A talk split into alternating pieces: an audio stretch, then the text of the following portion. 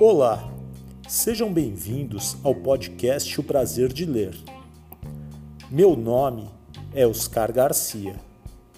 Sou bibliotecário.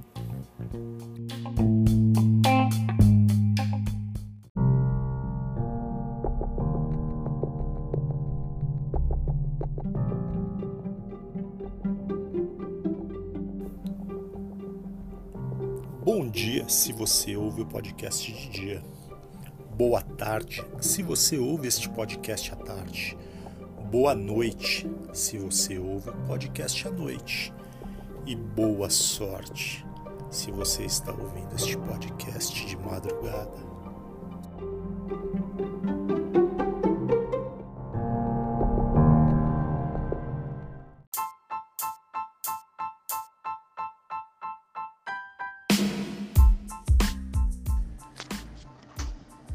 Olá, pessoal.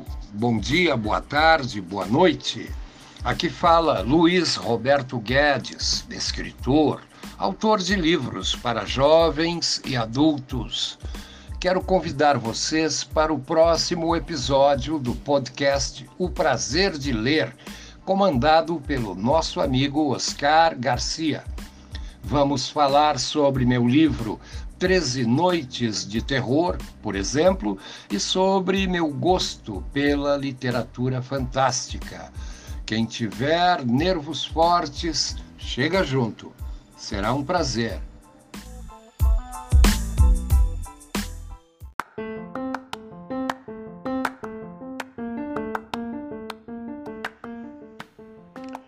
Coleção Literatura Infantil, programa número 5 terceira temporada. História de hoje: Narizinho arrebitado. Reinações de Narizinho, volume 1, de Monteiro Lobato. Adaptado por Cléo Monteiro Lobato. Ilustrações: Rafael San. Editora Underline Publishing.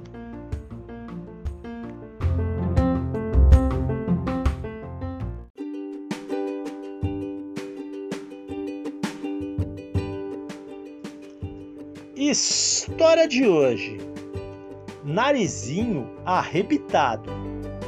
Reinações de Narizinho, volume 1. De Monteiro Lobato. Adaptado por Cléo Monteiro Lobato. Ilustrações de Rafael San. Editora Underline Publishing iremos ler os dois primeiros capítulos da obra.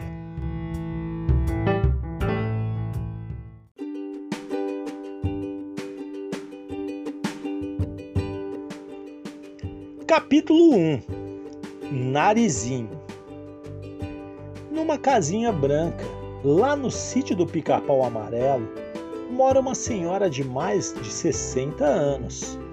Chama-se Dona Benta quem passa pela estrada e a vê na varanda, de cestinha de costura ao colo e óculos de ouro na ponta do nariz, segue seu caminho pensando: Ah, mas que tristeza viver assim, tão sozinha neste deserto.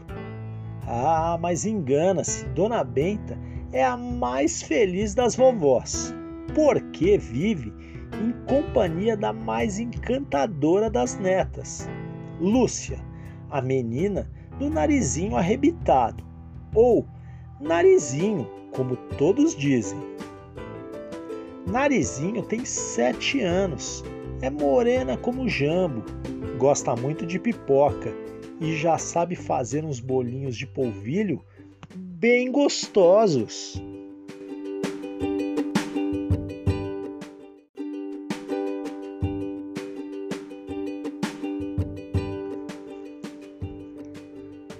Casa ainda existem duas pessoas.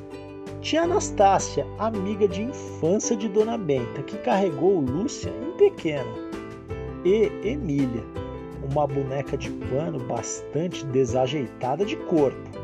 Emília foi feita por tia Anastácia, com olhos de retrós preto e sobrancelhas tão lá em cima que é ver uma bruxa. Narizinho gosta muito dela, não almoça nem janta sem ter ao seu lado, nem se deita sem primeiro acomodá-la numa redinha entre dois pés de cadeira. Além da boneca, o outro encanto da menina é o ribeirão que passa pelos fundos do pomar. Suas águas, muito apressadinhas e mexeriqueiras, correm por entre pedras negras de limo. Todas as tardes, Lúcia toma a boneca e vai passear à beira d'água, onde se senta na raiz de um velho engazeiro para dar farelo de pão aos lambaris. Ah, não há peixe do rio que não a conheça. Assim que ela aparece, todos acodem numa grande faminteza. Os mais miúdos chegam pertinho. Os graúdos parecem que desconfiam da boneca, pois ficam até ressabiados a espiar de longe. E nesse divertimento, leva a menina horas e horas, até que tia Anastácia apareça no portão do pomar e grita na sua voz muito sossegada: Narizinho, vovó está chamando! Fim do capítulo 1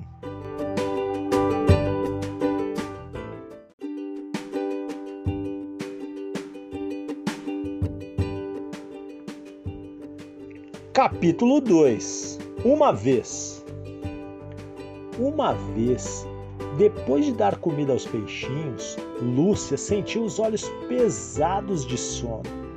Deitou-se na grama com a boneca no braço e ficou seguindo as nuvens que passeavam pelo céu, formando ora castelos, ora camelos, e já ia dormindo, embalada pelo mexerico das águas quando sentiu cócegas no rosto. Arregalou os olhos. Um peixinho vestido de gente estava em pé, na ponta do seu nariz. Vestido de gente, sim, trazia casaco vermelho, cartolinha na cabeça e guarda-chuva na mão. A maior das galantezas. O peixinho olhava para o nariz de narizinho com rugas na testa, como quem não está entendendo nada do que vê. A menina reteve o fôlego de medo de o assustar, assim ficando até que sentiu cócegas na testa. Espiou com o rabo dos olhos. Era um besouro que pousara ali. Mas um besouro também vestido de gente, trajando sobrecasaca preta, óculos e bengala.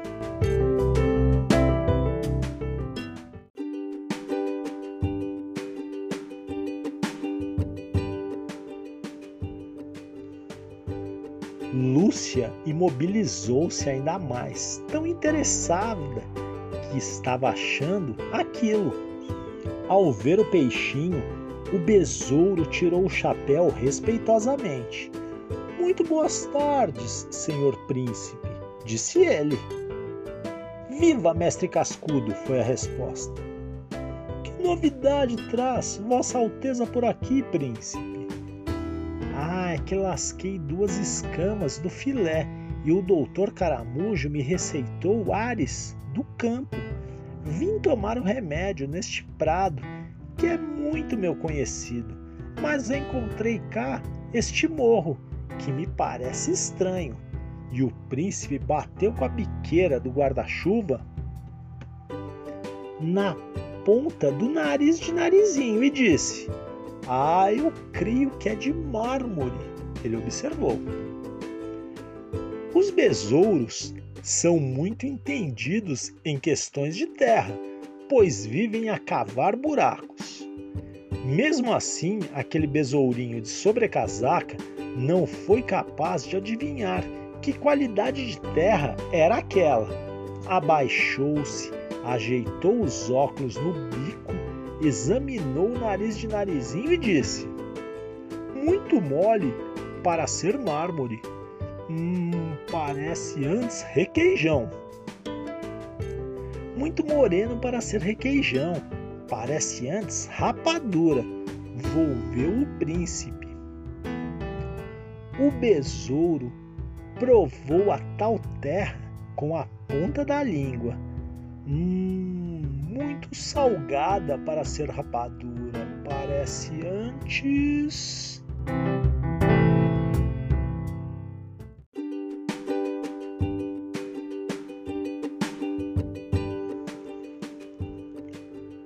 Mas não concluiu, porque o príncipe o havia largado para ir examinar as sobrancelhas.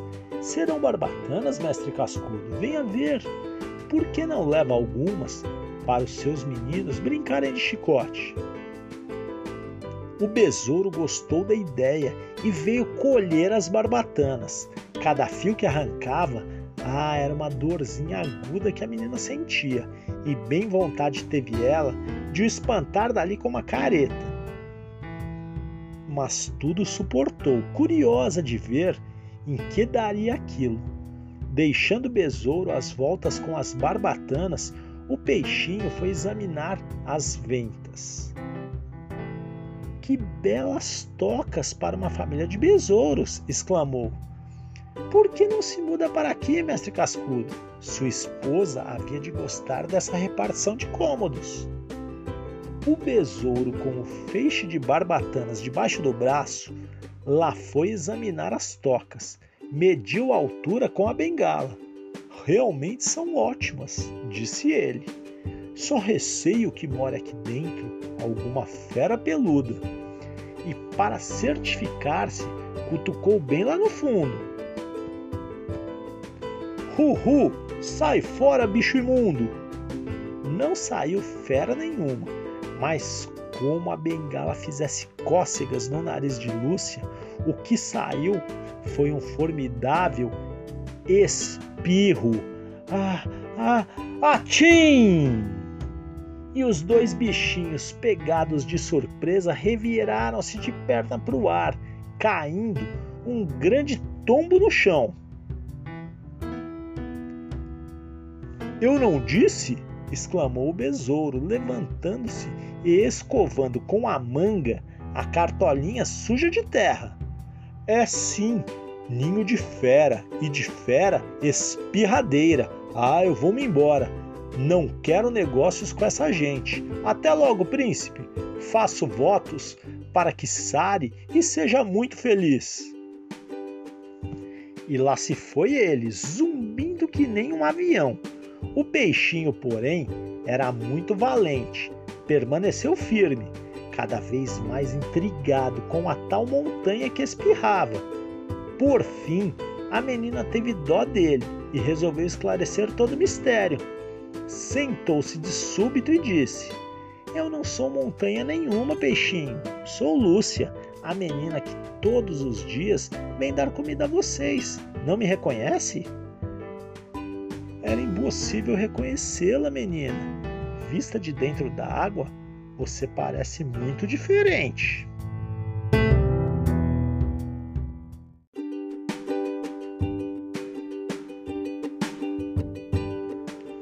Posso parecer, mas garanto que sou eu mesma. Esta senhora aqui é a minha amiga Emília. O peixinho saudou respeitosamente a boneca e em seguida apresentou-se como príncipe escamado, rei do reino das águas claras. Príncipe e rei ao mesmo tempo! exclamou a menina batendo palmas. Que bom, que bom, que bom! Sempre tive vontade de conhecer um príncipe e rei. Eles conversaram um longo tempo. Por fim, o príncipe convidou-a para uma visita ao seu reino. Narizinho ficou no maior dos assanhamentos. Ah, pois vamos, e vamos já, ela gritou, antes que a tia Anastácia me chame. E lá se foram os dois, de braços dados, como velhos amigos. A boneca seguia atrás, sem dizer nenhuma palavra. Parece que a dona Emília está emburrada, observou o príncipe. Não é burro, não, príncipe. A pobre é muda de nascença. Ando à procura de um bom doutor que a cure. Ah, sim, há um excelente na corte, o célebre Doutor Caramujo. Emprega umas pílulas que curam todas as doenças, menos a gosma dele. Tenho certeza de que com o Doutor Caramujo, ah, ele põe a senhora Emília para falar pelos cotovelos. E ainda estavam discutindo os milagres das famosas pílulas quando chegaram a certa gruta que Narizinho jamais havia visto naquele ponto. Que coisa estranha! A paisagem estava outra. É aqui, a entrada do meu reino, disse o príncipe. Narizinho espiou com medo de entrar. Ai, é muito escura, príncipe. Emília é uma grande medrosa.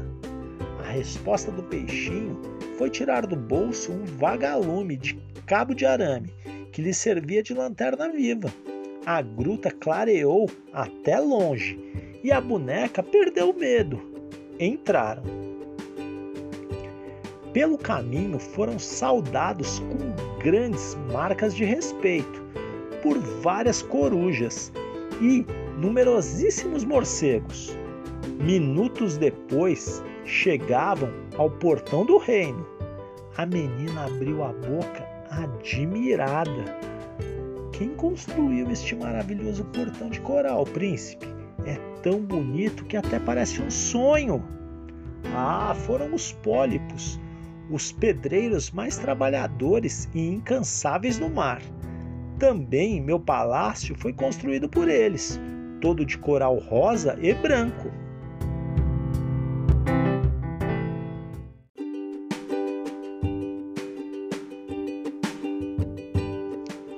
Narizinho ainda estava de boca aberta quando o príncipe notou que o portão não fora fechado naquele dia mas é a segunda vez que isso acontece, observou ele com cara feia. Aposto que o guarda está dormindo. Entrando, verificou que era assim. O guarda dormia um sono roncado. Esse guarda não passava de um sapão muito feio que tinha o posto de major no exército marinho. Era o major agarra e não larga mais. Recebia como ordenado 100 moscas por dia, para que ali ficasse, de lança em punho, capacete na cabeça e espada à cinta, sapeando a entrada do palácio. O major, porém, tinha o vício de dormir fora de hora e pela segunda vez fora apanhado em falta. O príncipe ajeitou-se para acordá-lo. Com com um pontapé na barriga, mas a menina interveio. Espere, príncipe, eu tenho uma ideia muito boa. Vamos vestir esse sapo de mulher para ver a cara dele quando ele acordar. E sem nem esperar resposta, foi tirando a saia de Emília e vestindo-a, muito devagarinho, no dorminhoco. Pôs-lhe também a touca da boneca em lugar do capacete e o guarda-chuvas do príncipe no lugar da lança. Depois o deixou assim, transformado, como se fosse uma velha coroca, e disse ao príncipe: Pode chutar agora. O príncipe Zaz pregou-lhe um valente pontapé na barriga. Hum, gemeu o sapo, abrindo os olhos, ainda cego de sono. O príncipe engrossou a voz e ralhou: Bela coisa, major! dormindo como um porco e ainda por cima vestido de velha coroca. Que significa isso? O sapo, sem compreender coisa nenhuma, mirou-se apatetadamente num espelho que havia por ali e botou a culpa no pobre espelho. É mentira dele, príncipe, é mentira dele, não acredite, eu nunca fui assim. Você de fato nunca foi assim, explicou Narizinho. Mas, como dormiu escandalosamente durante o serviço, a fada do sono o virou nessa senhora, bem feito. E por castigo, ajuntou o príncipe, está condenado a engolir cem pedrinhas redondas, em vez das cem moscas do nosso trato. O triste sapo derrubou um grande beiço, indo muito jururu encorujar-se a um canto. Fim do capítulo 2.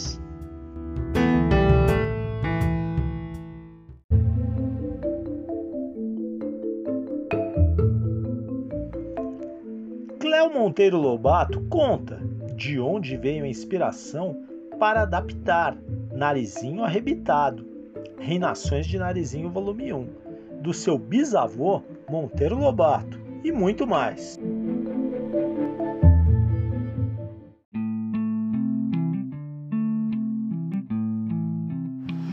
Oi, pessoal. Meu nome é Cléo Monteiro Lobato e eu sou bisneta de Monteiro Lobato. minha mãe é neta e minha avó foi a filha mais velha. Então é Monteiro Lobato, casou com Purezinha, teve Marta, que teve Joyce, que teve Cléo. Linha direta. Minha mãe e meu pai Jorge Corblu foram os representantes da família Monteiro Lobato durante muitos anos, um, até meu pai falecer em 2015. E em 2018 eu comecei a trabalhar promovendo o legado de Monteiro Lobato um, no mundo inteiro.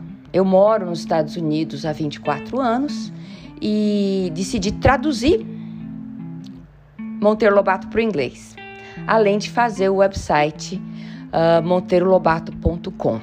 Foi a primeira coisa, na realidade, que eu fiz. Um, porque eu estava achando que estava muito esquecido o nome do meu bisavô. Você dava uma busca na internet, não aparecia nada decente, não, não aparecia muita coisa em geral. Uh, isso em 2018. Então, a primeira coisa que eu fiz foi, durante um ano, todo o processo de fazer o website. E a minha ideia é que se torne um website referência um, tipo pesquisa mesmo e mantenha a memória viva de Monteiro Lobato, a memória institucional. Então tem uma linha do tempo fantástica, tem um banco de teses que eu estou melhorando e atualizando cada vez mais. Tem curiosidades, milhões, as pinturas, as fotografias de Lobato, tudo isso. E eu estou por trás desse website. Em 2019, finzinho 2020, logo no início da pandemia, eu tive a ocasião de fazer, participar de um evento de português como língua de herança, organizado por uma escola em Boston, uma escolinha brasileira em Boston. E a diretora chamou pessoas de diversas áreas, falando de Monteiro Lobato, falando de como ensinar Monteiro Lobato, um, dos problemas que ocorrem. Hoje em dia, muita gente, mais ou menos na faixa de 40 anos, que só viu Monteiro Lobato na televisão, o sítio do Capão Amarelo, mas nunca leu, um, muitos nesse perfil se mudaram para o exterior. E agora eles têm filhos e querem ensinar português para os filhos. E o Monteiro Lobato é um ícone um, de Brasil, de brasileirismo, do que é ser brasileiro e da língua portuguesa. Então, nada melhor do que ler Monteiro Lobato, falar de Monteiro Lobato, né, descobridor de petróleo, nacionalista, o que é, é assim, é fundamental. Monteiro Lobato saber que ele existiu. Uh, à medida que eu fui traduzindo, eu percebi a necessidade de adaptar, especialmente para essa geração um, que mora nos Estados Unidos, essa geração que não leu Monteiro Lobato devidamente na escola, né? Isso porque há uma, o, o livro de Monteiro Lobato, a personagem Nastácia, envelheceu. Né? O livro foi escrito 100, os livros foram escritos 100 anos atrás, a sociedade evoluiu. Um, a gente já está cento e tantos, 140 anos pós-final da escravidão, não mais 30, 40 anos. Um, e a sociedade evoluiu. Então a, a personagem Anastácia está muito desatualizada. E um, eu gostaria que Lobato fosse lido pelas próximas gerações tivesse mais inclusividade, mais diversidade, sabe? Então, na minha atualização, o que eu estou fazendo é que eu peguei Tia Anastácia, só o fio da Tia Anastácia, nada mais foi modificado. Então a história é a mesma, as palavras até são as mesmas. Eu tive que colocar um glossário no final.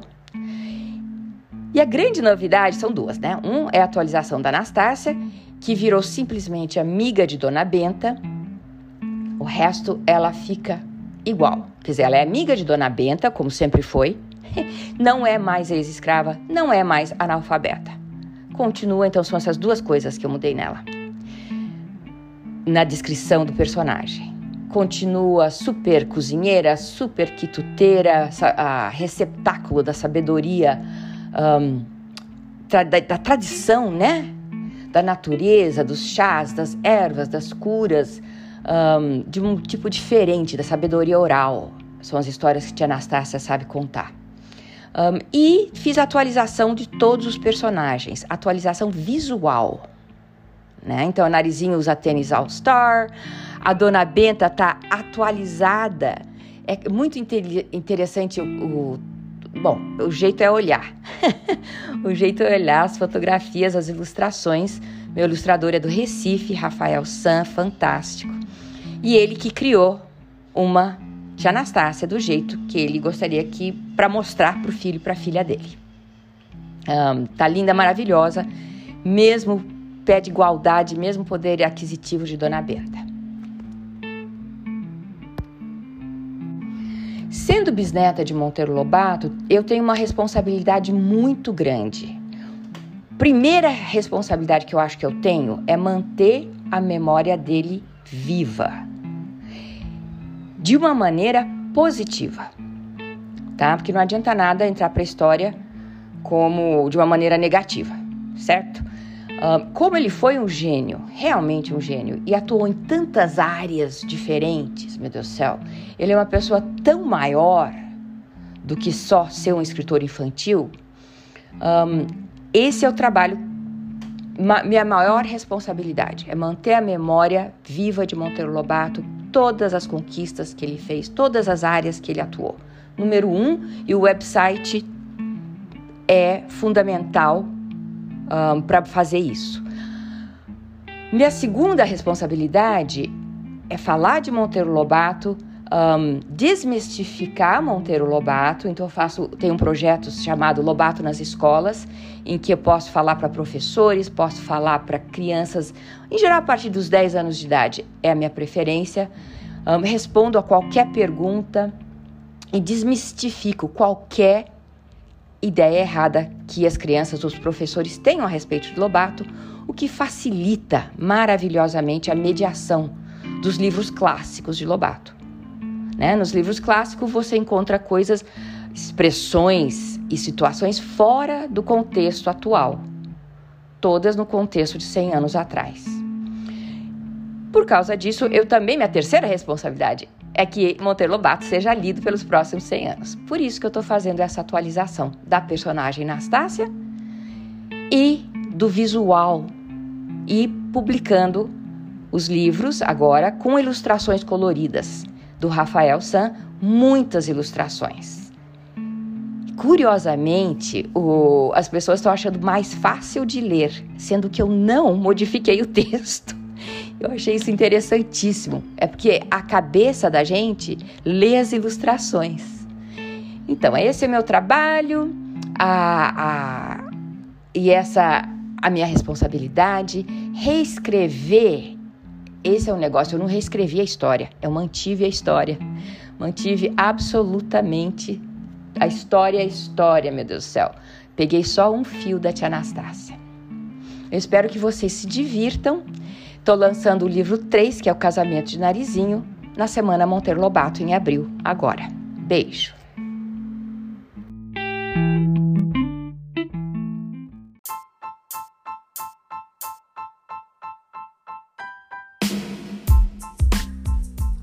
Oi, meu nome é Ilan Brenman, sou escritor de literatura infanto-juvenil e você está ouvindo o podcast Prazer de Ler com Oscar Garcia.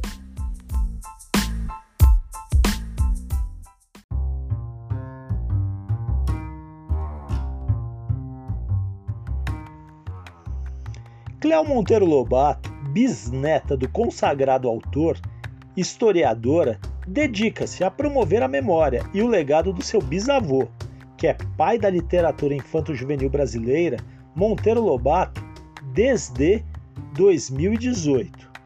Cleo idealizou e mantém o website www.monteirolobato.com, referência em pesquisas sobre Lobato.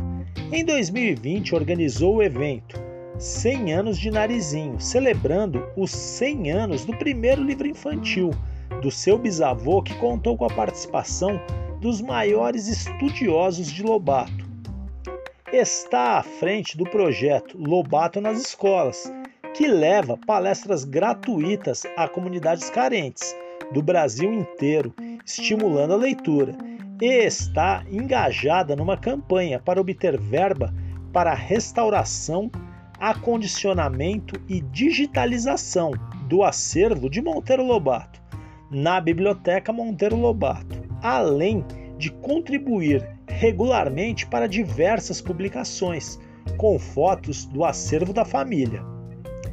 Desde o início de 2020, Cleo também está engajada em levar Monteiro Lobato para os Estados Unidos e o mundo, junto com a Underline Publishing, adaptando e traduzindo a obra de Lobato.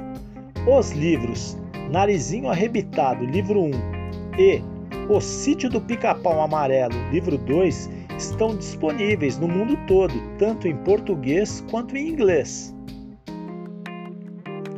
podendo ser adquiridos através da Amazon. Em abril está lançado O Casamento de Emília, livro 3. Você pode seguir Cleo e o seu trabalho no Instagram e no Facebook. No Instagram, arroba Monteiro Lobato e arroba Lobato com você.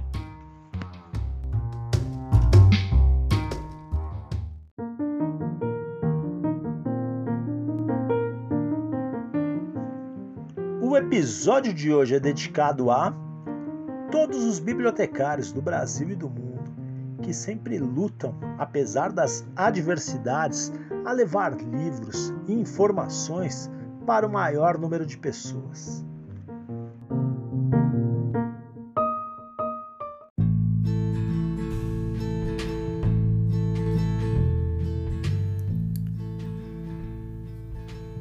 Chegamos ao final de mais um episódio. Espero que todos tenham gostado. Temos essa história e muitas outras aqui no podcast O Prazer de Ler. Se você tem alguma mensagem, recado, quer fazer alguma crítica ou sugestão de próximos livros a serem lidos, entre em contato no e-mail podcast prazer de ler tudo junto arroba gmail.com ou no Instagram podcast prazer de ler. Esperamos a sua mensagem. Muita leitura para todos, sempre.